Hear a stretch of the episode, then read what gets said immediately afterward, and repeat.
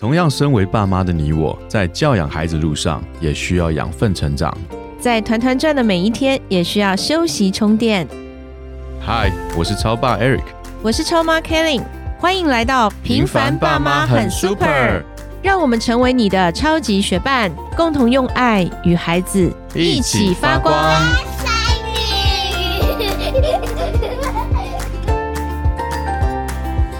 嗨，我是超爸 Eric。Hello，我是超妈 Kelly。今天我们同样邀请到雷老师来到我们节目当中，让我们一起来欢迎雷老师吧！欢迎雷老师。雷老师好，谢谢大家好。雷老师是国际激励演说家、老师、作家，也是商业管理顾问跟心理辅导，活跃于美国还有华人的社会，曾获得不平凡的母亲跟杰出家庭的贡献奖。这是雷老师的一个介绍，但在我的心目中，雷老师就是一个很温暖的母亲。为什么呢？其实我没有看过他跟孩子的互动，但是我看过雷老师非常多在 YouTube 上面的影片。嗯那他非常关注这一代的教育，尤其是我们的下一代、下下一代。虽然很多社会的价值观在变，对于我们来说，对于父母来讲，它是一个很困难的时代，因为我们要去教导我们的孩子，其实是在跟你可能不一样的价值观去做一个抗争。是对你可能不愿意屈就于现在很多你不认同的事情，是所以雷老师一直很努力的在帮助父母亲有更好的方法。嗯其实教导孩子是可以更轻松，因为你掌握了一些方法。上一集大家还记得吗？有没有收听？雷老师给我们带来圣诞的第一个礼物叫做存款账户。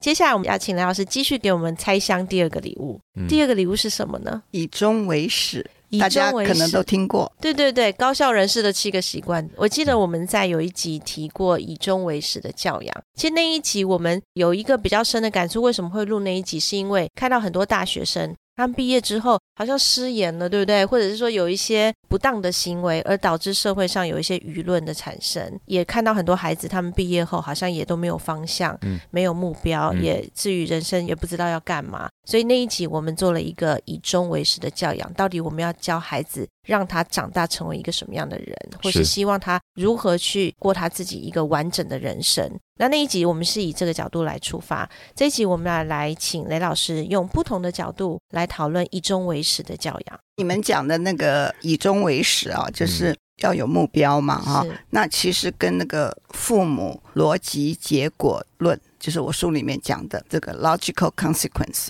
父母就是你怎么教，你的孩子就会变成什么，然后他有什么样的行为，这是有 logic 的，就是也是以终为始嘛。你要想你要不要这个后果啊？嗯你想不想要有这个后果，你就要去那个怎么做，怎么教。你希望教出什么样的孩子，你就要这样子做。一样的理论啊，嗯其实我上一集有讲过说真理都是一样的，不管你用什么方法，用什么名称，对的事情就是对的。我们所有的行为，所有的选择，都有一个天然性跟合逻辑性的后果。很简单，我今天开车，我永远超速，永远横冲直撞，那有什么可能天然性跟合逻辑性的后果？罚单没错，车祸啊，车祸。车祸有什么样可能的逻辑性的后果？自己损失生命，或者是别人损失生命啊，那汽车呢？汽车会坏掉啊。对，好，那可能你万一撞死人家，你还要坐牢，是不是？这就是天然性的后果。然后你刚刚讲拿罚单，拿了罚单有什么天然性的后果？经济损失，经济损失，嗯保险费可能会提升，嗯是不是？好，那就是说没有人能够掌控你，绝对不可以开快车，没有人可以对，控制你这一点，这是你自己的决定。嗯可是你的决定一定有一个天然性或者是合逻辑性的后果。再来讲一个，有没有人能够逼我吃饭？我不吃东西，有没有人能够逼我？很难啊，几乎没有嘛。你不要说我这么大的成人，你小孩子有时候不吃，你也拿他没办法，是是不是？哈，但是我不吃东西会有什么后果？我一天不吃东西会有什么后果？变健康一点，变瘦一点点，变 是不是？瘦一好点点，对，好，那等等看看你原来的体重是什么了啊？好，那一个礼拜不吃饭会有什么后果？可能营养不良，对就没有力气，对啊，对，好，那你一个月不吃饭会有什么后果？直接果？死掉啦，就没有了。是所以这个就是一个天然性的后果，但是选择是你选择的我选择一天不吃饭，一个礼拜不吃饭，或者一个月不吃饭，或者是我餐餐吃三个 hamburger 跟 French fry，对不对？这个也是我的选择，可是会有什么后果？肥胖，肥胖还有嘞，走不动，走不动，没有精神，三高啊，对，三高，高对对对嗯，所以这些都是你所有的决定都有后果。那以终为始的概念，就是说，在我还没开始以前，我先想后果是啊。我们华人都讲三思而后行嘛，是这句话很有道理。可是老生常谈嘛，那思什么？他没有告诉你想什么哦。你要想，你要想我想什么？尤其年轻人，他会讲说我想过啦，或者是我乱想啊，我胡思乱想。可是你要想后果，所以我教过青少年的潜能发挥跟领导者训练跟 EQ 的课。他到学校去念大学，我一直鼓励家长，孩子去念大学以前，一定要把他这个概念学会，你就高枕无忧，就比较放心啦。因为他每一个行为，他都会想后果，而且最重要，我愿不愿意承受这个后果？那你要不要这后果？你不要的话，你前面就要节制一点呐。所以，假如我们每一个人都能够想说，我先有一个前瞻性思维，我先想一个后果，我决定我要不要承受这个后果。我不承受后果的话，我就不要做，我就要换个方式做。我愿意承受后果，那你就尽量去做。你说我不 care，我非要开快车，快车过瘾，那我拿了罚单，我撞了车，车毁人伤，因为我愿意，我已经知道我会，所以我承受这样子的事情。所以，当你教会孩子，所以我有一个孩子真的很棒，他去念大学了，就出去外国念了嘛。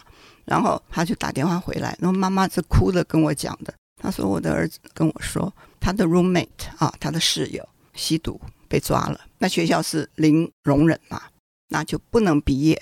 那他那个自己的儿子就说：“妈妈，可惜他没有跟雷老师上过课，没有上 begin with the end in mind，没有上以终为始。”他说：“我的儿子怎么讲的这么棒？这两句话都记得清清楚楚的。”他说：“假如他有这个概念，他就不会去做这个事情。而且最糟糕的是，他被抓到吸毒，他不敢讲自己吸毒，他说他是帮朋友买。哦，更糟糕，贩卖毒品，你知道吗？就罪加一等。假如他们有这个概念的话。”他想说：“哎，有可能有这个后果，我愿不愿意不能毕业？我愿不愿意有麻烦？那我就不去做这个事情嘛。或者我愿不愿意上瘾，受了这些毒品的掌控？所以这个概念，父母可以送给孩子最好的一个礼物。但是你会发觉，我所有讲这些东西，父母自己要先做到。没错，其实雷老师在讲的过程中，我自己也在想，很惭愧的说啊，我们都年轻过，对不对？我们也都冲动过，不可能开车就完全按照速线开嘛。说实话。”但是说实话，你就想结果，往往哦自己就是不会想到结果。对，在冲动的那一刹那，我就是想不到结果，所以我才做了嘛。是，做完了才后悔。是。那任老师有没有什么方法让我能够随时都把这个以终为始的观念记在心里面呢？好，小孩子从小你要教，比如说小孩子把脚踏车放在外面，下雨，你就要拿进来，他不肯拿，就不肯拿，然后你就每次很生气。帮他拿，或者是生锈了，你又把它修，又一边骂一边讲一边，他还是不拿啊？对，因为你不是他修啊，对呀，都是你帮他收拾后果啊，擦屁股啊，是不是？好，那你就要有办法，就放在外面，生锈了，坏掉了，让孩子承受后果。是我们是说，小小孩的爸爸妈妈要唱一条歌，就是哦哦，就 哦哦，好糟糕哦，哦哦，好惨哦，你就不要去理会他。也不要帮他解决问题，也不要帮他忙，他才会尝到他自己决定的后果。他一辈子没有尝到后果，他怎么学到说我要以终为始？那你好心告诉他，或者你可以用问话的方式，妈妈叫你把这个拿进来，不拿进来有什么可能性？他就说啊，I don't care。对，哎，I don't care，没有关系。对，啊，坏了就坏了。对，那你这样讲，坏了就坏了，嗯，没有新的买给你，你自己想办法。啊，要不然用他的零用钱，要不然他自己想办法去做，就没有脚踏车骑。大家出去玩，他就没有得骑。爸爸妈妈一定要忍得住，让他尝到这个后果。那越小给他尝到，你就越容易。是，因为再大，尤其你说高中的时候，你没有办法，你早上还要叫他起床，你没有办法让他迟到。没有办法让他成绩不好，就没有这个机会，就把他挖起来，然后边喂早餐这样子。对，然后我真的看到小孩子是这样子，三教四寝的，终于起来了，爸爸妈妈帮他拿的鞋子，他穿的袜子，然后手上捧着早饭，背着书包也是爸爸妈妈拿的，然后上车吃饭弄什么，每天是这样子哎，他没有责任啊，他不需要早起啊，他也没有这个动力啊。可是你看看他今天假如要去迪士尼乐园。跟朋友约好，他六点钟就起来了，就准备好了。是，所以这个要从小训练，因为你到越大，你越不能够 afford，不能够让他去失败。对，因为会有后果，会有更严重的后果，对，会影响升学，对，对不对？会影响呃成绩，会影响申请大学。那但是小的时候，他说不要慢慢，那你就我也不要赶，我就把你送去学校，有给他后果啊。是他迟到还有后果啊，他功课没有做完他有后果啊，